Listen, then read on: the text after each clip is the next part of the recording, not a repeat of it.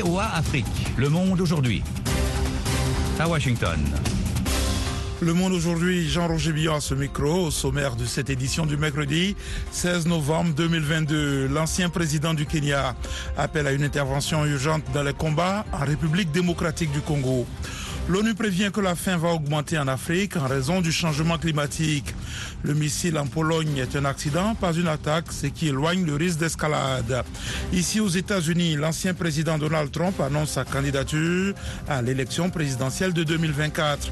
Sport spécial Coupe du Monde, Yakuba Ouedraogo partagera avec nous des nouvelles fraîches de Sadio Mané. J'ai pas envie de parler d'absence de Sadio Mané, même si au fond de ma tête, j'essaye de m'y préparer. L'entraîneur des Lions du Sénégal. Bonsoir, bienvenue. On commence par le journal.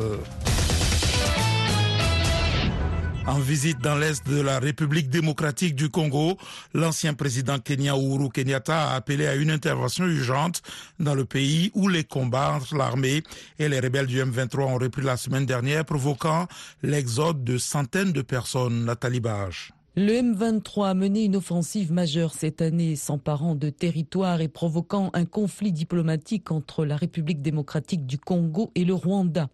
Kinshasa accuse Kigali de soutenir les rebelles, ce que dément Kagame. Monsieur Kenyatta s'est rendu en République démocratique du Congo en tant que facilitateur de la communauté d'Afrique de l'Est, dans le but d'apaiser les tensions entre les deux pays et de mettre fin au conflit. Il s'est rendu à Goma, dans le camp de personnes déplacées de Kanya-Rushinya, à proximité de la capitale du Nord Kivu. Quelques minutes avant sa visite, des inconnus en treillis ont tiré en l'air, provoquant la panique et la fuite de milliers de personnes. L'armée et les rebelles s'accusent mutuellement de l'incident. Le travail de M. Kenyatta a été sévèrement entravé par le déroulement de la crise humanitaire effroyable qui se déroule à Goma et dans ses environs, a déclaré le ministre des Affaires étrangères du Kenya dans un communiqué. Au début du mois, le Kenya a déployé plusieurs troupes dans l'est de la République démocratique du Congo pour se joindre à la force régionale des pays d'Afrique de l'Est. Un convoi du programme alimentaire mondial est entré ce mercredi dans la région éthiopienne du Tigré, le premier depuis la signature début novembre d'un accord destiné à mettre fin à deux ans de conflit dans le nord de l'Éthiopie, a annoncé l'organisation. Selon le PAM, ce convoi est passé par la région voisine de l'Amara, un itinéraire qui n'était plus utilisé depuis une offensive rebelle hors du Tigré en juin 2021. La COP 27, la conférence internationale sur le climat, se poursuit en Égypte. L'ONU lance un avertissement. La faim en Afrique va augmenter avec le changement climatique. Les détails avec Claire Morejibou. Si des mesures draconiennes ne sont pas prises en urgence, Inondations, sécheresses et catastrophes naturelles vont entraîner une hausse de la faim, selon Zitouni Ould Dada, directeur adjoint de la division climat et environnement de la FAO. Et ce changement climatique ressenti partout est plus pressant encore dans les régions les plus menacées comme le Soudan, affirme le responsable. Le Soudan, où règne une chaleur étouffante pendant la majeure partie de l'année et où des pluies diluviennes ont fait près de 150 morts, le Soudan est le cinquième pays le plus menacé du monde par le changement climatique selon le Global Adaptation Index de l'université américaine Notre-Dame. Pour M. Ould Dada, il n'est pas normal que l'Afrique fasse venir 40% de son blé de Russie et d'Ukraine alors qu'elle est elle-même riche en ressources. Il affirme qu'il faut une volonté politique pour combattre au niveau mondial la pauvreté et la faim. L'Union européenne et certains États membres vont verser ensemble plus d'un milliard d'euros pour aider l'Afrique à s'adapter au changement climatique, a annoncé aujourd'hui le vice-président de la Commission européenne, Franz Timmermans. Ensemble, l'Union européenne et quatre États membres, France, Allemagne, Pays-Bas et Danemark, vont fournir plus d'un milliard d'euros pour soutenir l'adaptation en Afrique, a-t-il annoncé lors de la COP 27 en Égypte. Le chef d'un parti politique tunisien opposant de premier plan nouveau président Kaï Saed a annoncé ce mercredi qu'il est interdit de quitter le pays, alimentant les inquiétudes quant au droit à la dissidence et au pluralisme démocratique en Tunisie. Fadel Abdel Kefi, chef du parti AFEC Tunis, a déclaré que la police l'avait arrêté à l'aéroport international de Carthage et l'avait empêché de voyager. Cet événement intervient au lendemain de l'ouverture d'une enquête policière sur un journaliste local pour avoir écrit un article critique à l'égard du Premier ministre et à l'approche des élections législatives que les opposants de Kaïs Saïd ont qualifié d'antidémocratique. L'OMS a donné son feu vert à la participation à un essai clinique de trois candidats vaccins contre Ebola en Ouganda, vers où les premières doses devraient être acheminées la semaine prochaine, a indiqué l'organisation ce mercredi. Depuis les premiers cas d'Ebola dans le district de Moubende le 20 septembre, l'épidémie s'est propagée dans le pays, notamment la capitale Kampala, causant sur l'ensemble du territoire 55 décès confirmés et 22 probables selon le docteur Tedros.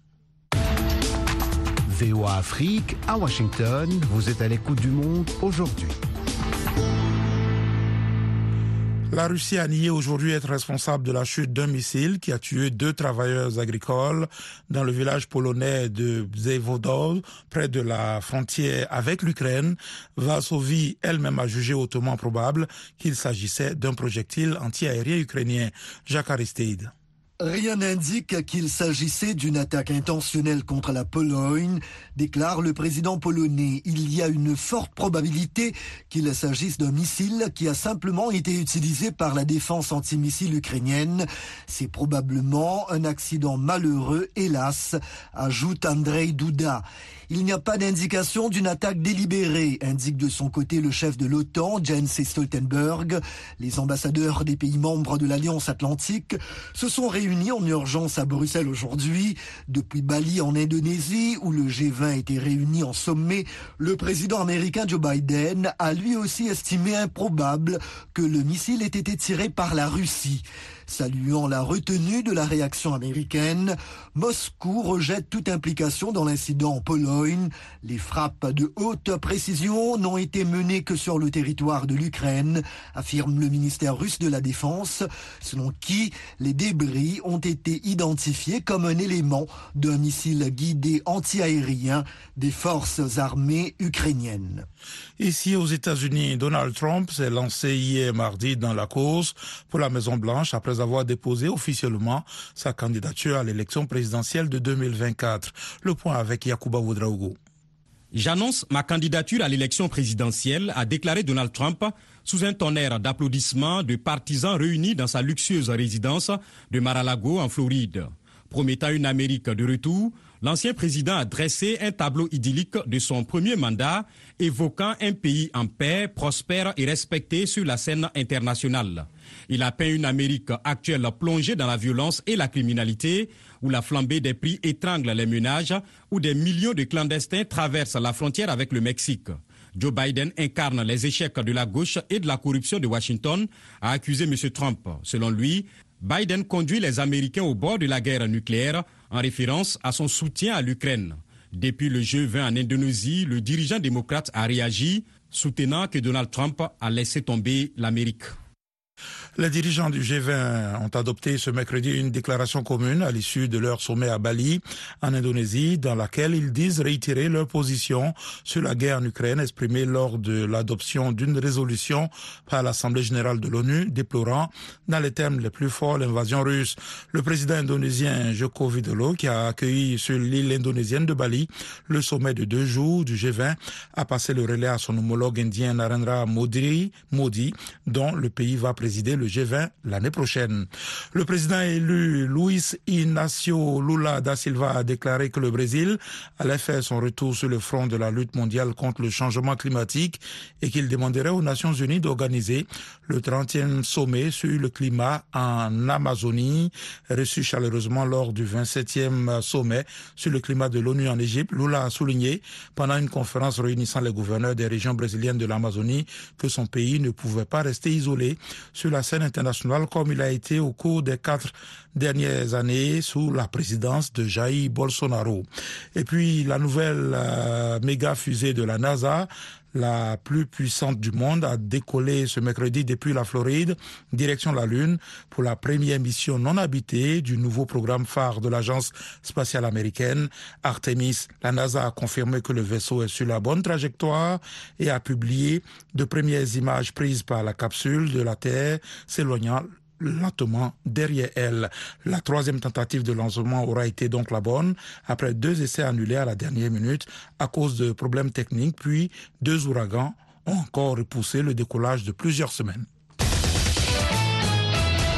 Voilà pour le journal, vous écoutez VO Afrique.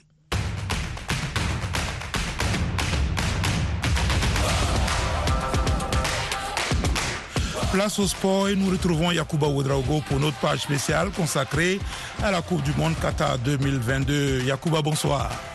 Bonsoir Jean-Roger, bonsoir à tous. À moins d'une semaine de son premier match en Coupe du Monde, contre les Pays-Bas, le Sénégal est dans l'incertitude concernant la participation ou non de Sadio Mané à la grande messe du football mondial. Blessé au genou, la star des Lions de la Teranga risque de manquer la compétition. Un cas de figure que personne ne veut entendre au Sénégal, mais qui prend de plus en plus d'ampleur, auprès notamment du staff et des observateurs de la sélection nationale. Que vaut le Sénégal sans Sadio Mané? La réponse dans ce reportage de notre correspondant à Dakar, Sedina Bagui. Meilleur buteur de l'histoire de la sélection nationale et deuxième au Ballon d'Or 2022, Sadio Mané est au zénith de sa carrière. Considéré comme l'âme de l'équipe nationale du Sénégal, le joueur natif de Bambali est impliqué dans plus de 50% des buts de l'équipe nationale quand il joue. Son absence éventuelle pour la Coupe du Monde laisse amer le sélectionneur national Aliou Cissé. Écoutez, perdre Sadio Mané, ce n'est pas quelque chose de mince pour un entraîneur, pour l'équipe, je dirais même pour le football africain. Aujourd'hui, euh, on n'a pas envie d'y penser, mais forcément, on est obligé d'anticiper au, cas où Sadio Mané serait, serait, absent. Que vaut le Sénégal sans Sadio Mané? Pour les anciens Lions, il ne faut pas chercher ce que vaut l'équipe sans Sadio. Il faut que les autres joueurs s'affirment, comme l'indique Yatmo Diop, ancien footballeur international du Sénégal. Sadio, c'est vrai, c'est une valeur. Bon, mais s'il ne joue pas, s'il ne peut pas jouer, mais les autres vont faire le travail. Pour certains observateurs, il y a du talent et de la qualité certes, mais aussi beaucoup d'inconstance dans l'attaque des Lions. C'est l'avis du journaliste sportif Morba Sidnion. Je ne vois pas la ligne d'attaque aujourd'hui capable de porter, de porter cette équipe. Euh, Ismaël Sarr, de même que Boulaïdja, Famara Djedjou, ne sont pas réguliers dans leur performance. Je, donne aussi l'exemple de Bamba, de Bamba qui joue peu avec l'Olympique de Marseille. Donc, si Sadio ne, ne participe pas à cette euh, Coupe du Monde, ce sera très difficile pour le Sénégal d'aller au-delà même des huitièmes de, des huitièmes de finale. Meilleur buteur de l'histoire des Lions de la Teranga avec 34 buts, Sadio Mane est aussi impliqué sur 12 des 25 derniers buts du Sénégal en Coupe d'Afrique des Nations et en Coupe du Monde. Sa blessure et son forfait qui se dessine de plus en plus seraient un énorme coup dur pour l'icône de tout un peuple, une icône sur laquelle reposaient tous les espoirs du Sénégal au Mondial Qatari. C'est Nabagay à Dakar pour revoir.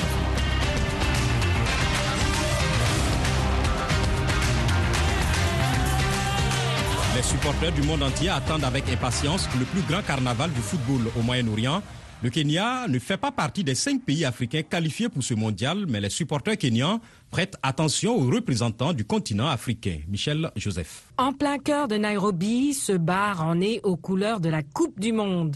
Les fans kenyans de foot regardent ce jour un match du championnat anglais, mais les esprits sont résolument tournés vers le Qatar. Eric Njirou est un journaliste sportif. Nous espérons toujours qu'une des nations africaines pourra probablement bien performer en Coupe du Monde. Mais je pense qu'à l'excitation, l'adrénaline, les fans, ce sont des choses qui rendent la Coupe du Monde spéciale. Le Maroc, la Tunisie, le Ghana, le Cameroun et le champion d'Afrique, le Sénégal, représenteront le continent au Qatar. N'ayant jamais participé à la Coupe du Monde, les supporters kenyans soutiennent leurs frères africains. C'est le cas de l'animateur le Sénégal, je pense, dans l'ensemble, a une très bonne alchimie en tant qu'équipe. Je veux dire qu'ils sont les champions d'Afrique pour commencer. Ils ont un bon gardien de but, une bonne défense, un bon milieu de terrain. Ils ont une bonne attaque. Donc je m'attends à ce qu'ils aillent le plus loin possible. Le Cameroun s'en sort plutôt bien. Je veux dire, il y a quelques résultats qui ont été bons. Ensuite, bien sûr, vous avez les équipes nord-africaines comme la Tunisie. À travers les différentes éditions, la Coupe du Monde a permis de découvrir des talents et le Qatar ne fera pas d'exception. Les fans ici espèrent que les jeunes joueurs africains saisiront l'opportunité pour marquer les esprits. Lotan Salapei, journaliste sportif. En tant que fan de football, j'ai hâte de voir ces nouveaux jeunes qui vont évidemment avoir une opportunité à la Coupe du Monde. À partir du dimanche, le sport le plus populaire du monde va encore donner beaucoup d'émotions aux fans, de la joie et de la déception sans doute, mais le plus important est bien sûr de célébrer le football. Les diffuseurs estiment qu'environ 5 milliards de personnes dans le monde vont regarder ce mondial Qatar 2022. C'est ici que se referme cette rubrique spéciale consacrée au mondial Qatar 2022. Vous êtes à l'écoute du monde aujourd'hui sur VOA Afrique. Jean-Roger Billon de retour avec vous pour les dossiers du jour. Le gouvernement congolais ne décolère pas contre la décision du comité des sanctions de l'ONU sur les armes. Dans un briefing avec les médias, le ministre des Affaires étrangères de la RDC a fait savoir que son pays n'accepte pas l'obligation de notification préalable à l'ONU concernant les types d'armes à acheter. Une mesure jugée injuste et inacceptable par Kinshasa. Pour sa part, l'ONU explique qu'il ne s'agit pas d'un embargo, mais d'une formalité pour empêcher que les groupes armés ne se procurent des armes. Les détails avec Alès Kati Kataï à Kinshasa. Le comité des sanctions de l'ONU tient à fixer l'opinion congolaise sur sa position sur les armes destinées à la RDC. En visite à Kinshasa, les membres de ce comité ont affirmé que la RDC, en tant que nation, n'est pas sous embargo. Michel Xavier Biang, président du comité des sanctions de l'ONU, explique que la seule obligation est d'informer au préalable le Conseil de sécurité sur le type d'armes que le pays veut acquérir. Cet embargo concerne exclusivement les groupes, les groupes armés. En ce qui concerne le gouvernement de la RDC, il n'est pas concerné par l'embargo sur les, armes, et juste assorti d'une obligation de, de, notification qui d'ailleurs ne concerne pas le gouvernement, mais concerne les, les partenaires avec lesquels la RDC peut travailler.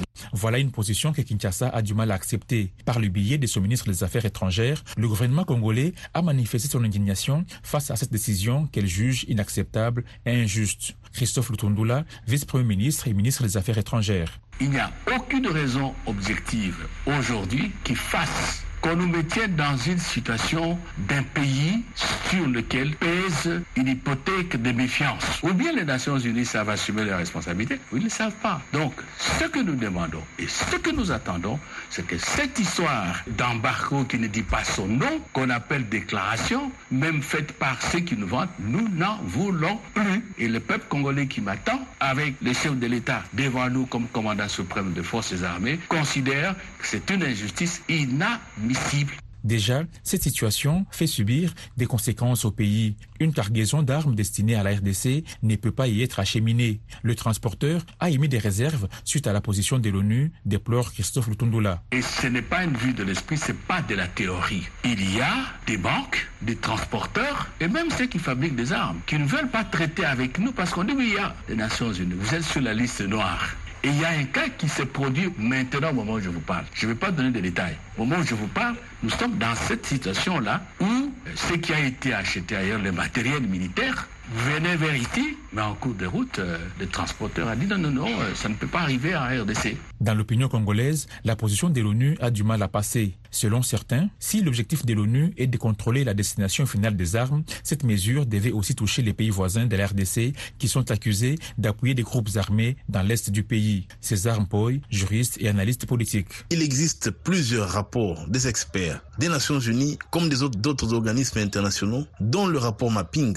qui atteste la complicité du Rwanda et de l'Ouganda dans la déstabilisation de la RDC. Pourquoi est-ce que ce rapport jusqu'aujourd'hui est mis dans les tiroirs et ne veut pas être mis sur la table au Conseil de sécurité? Il est bien clair qu'aujourd'hui, la communauté internationale n'aide pas la RDC à sortir de sa situation d'insécurité à l'Est. Pour calmer la population, le ministre des Affaires étrangères a fait savoir que le gouvernement a déjà introduit une demande à l'ONU pour lever cette mesure. Il a ainsi appelé la population qui projetait des manifestations contre cette décision à la patience. Alex Kati Kataï, Kinshasa, VO Afrique. VOA Afrique, votre rendez-vous quotidien à Bukavu sur 97.4 FM. Au Mali, en vue de minimiser les conséquences des accidents de la circulation, le gouvernement compte rendre obligatoire le port du casque à partir de l'année prochaine. Une nouvelle diversement appréciée au sein de la population où ils sont nombreux à penser que les priorités sont ailleurs. Reportage de notre correspondant Mohamed Danyoko. Les autorités actuelles comptent réussir là où les régimes précédents ont échoué en rendant obligatoire le port du casque pour les motocyclistes et ce à partir du 1er janvier 2023. Une mesure appréciée par bon nombre de citoyens dont Issa Angouiba. Moi je pense que c'est une très bonne idée parce que les casques euh, tout d'abord c'est fait pour que les personnes qui portent déjà pour la sécurité des personnes donc euh, vraiment ça va diminuer l'impact des accidents par rapport aux motocyclistes à Bamako. Donc euh, au Mali, euh, disons. Depuis cette annonce, les autorités se donnent les moyens à travers des campagnes à la télé et sur Internet pour sensibiliser les populations.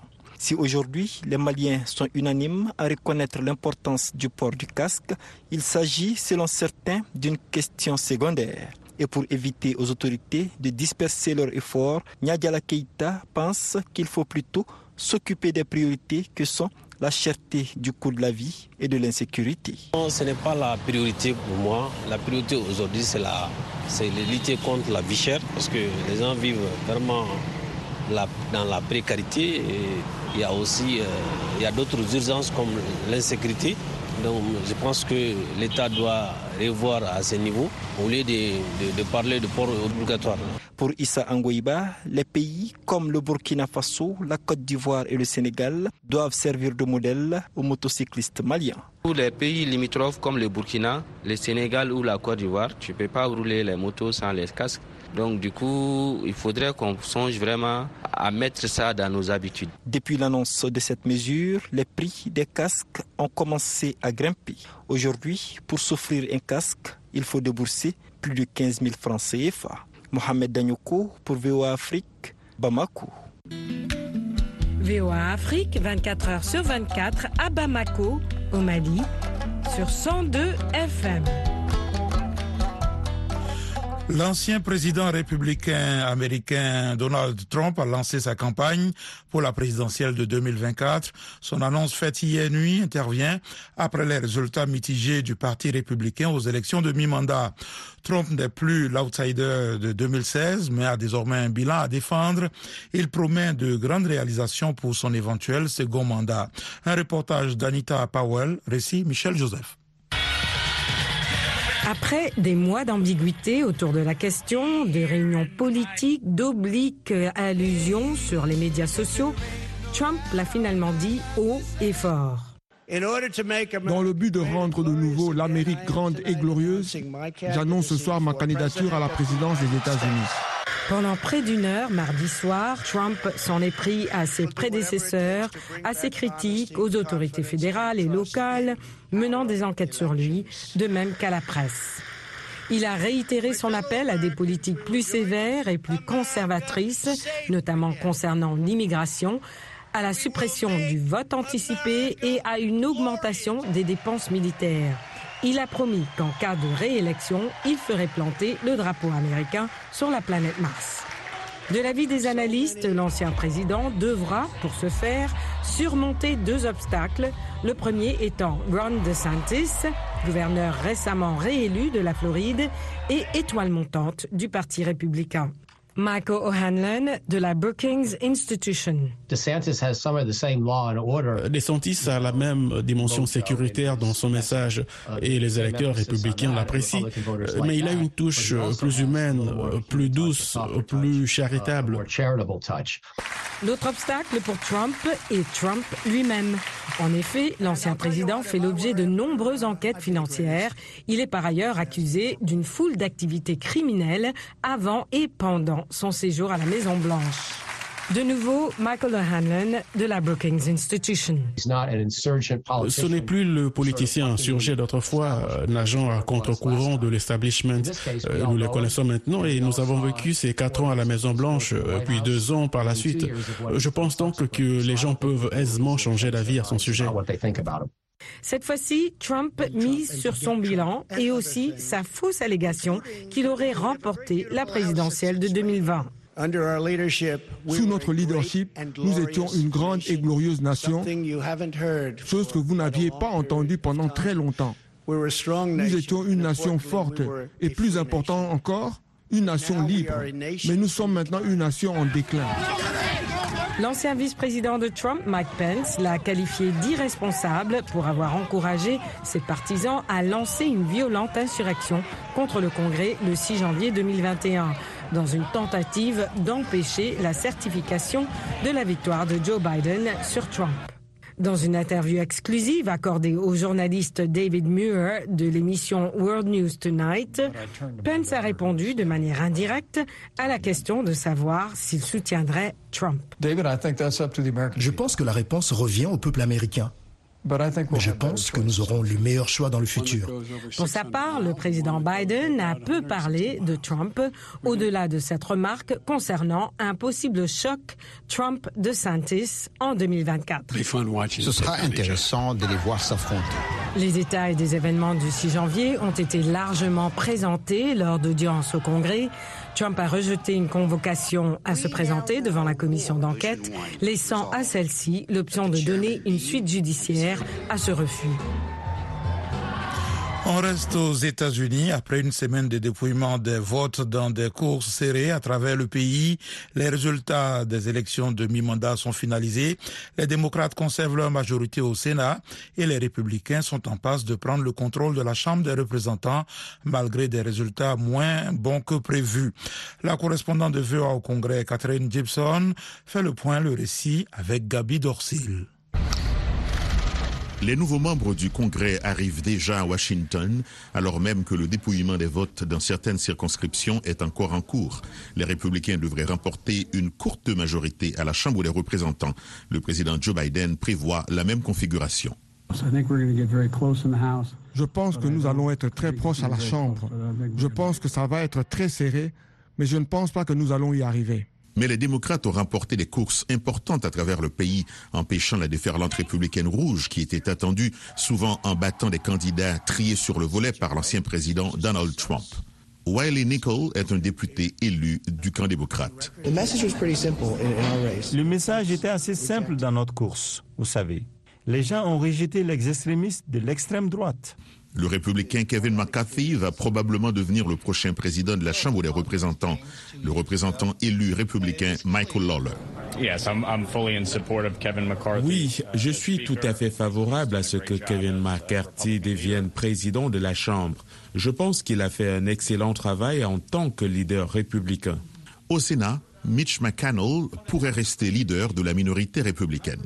Les démocrates ont remporté deux élections très serrées dans le Nevada et en Arizona, où le démocrate Mark Kelly a déclaré que la défense du droit à l'avortement a été une clé du succès de son parti, qui conserve la majorité. Pour les femmes de l'Arizona qui ont passé des mois à faire savoir haut et fort qu'elles ne supporteront pas, qu'elles ne supporteront pas qu'on leur retire leur droit fondamental à l'avortement. Chuck Schumer, chef de la majorité démocrate au Sénat. Nous avons gagné parce que le peuple américain a rejeté les types d'autocratie dont les républicains partisans de Trump parlaient. Si en Géorgie, le sénateur démocrate Raphaël Warnock remporte le second tour le 6 décembre contre son adversaire républicain Herschel Walker, les démocrates vont obtenir une majorité de 51 contre 49 au Sénat des États-Unis. Si Warnock perd, l'actuelle vice-présidente Kamala Harris aura le vote décisif dans un Sénat à 50-50.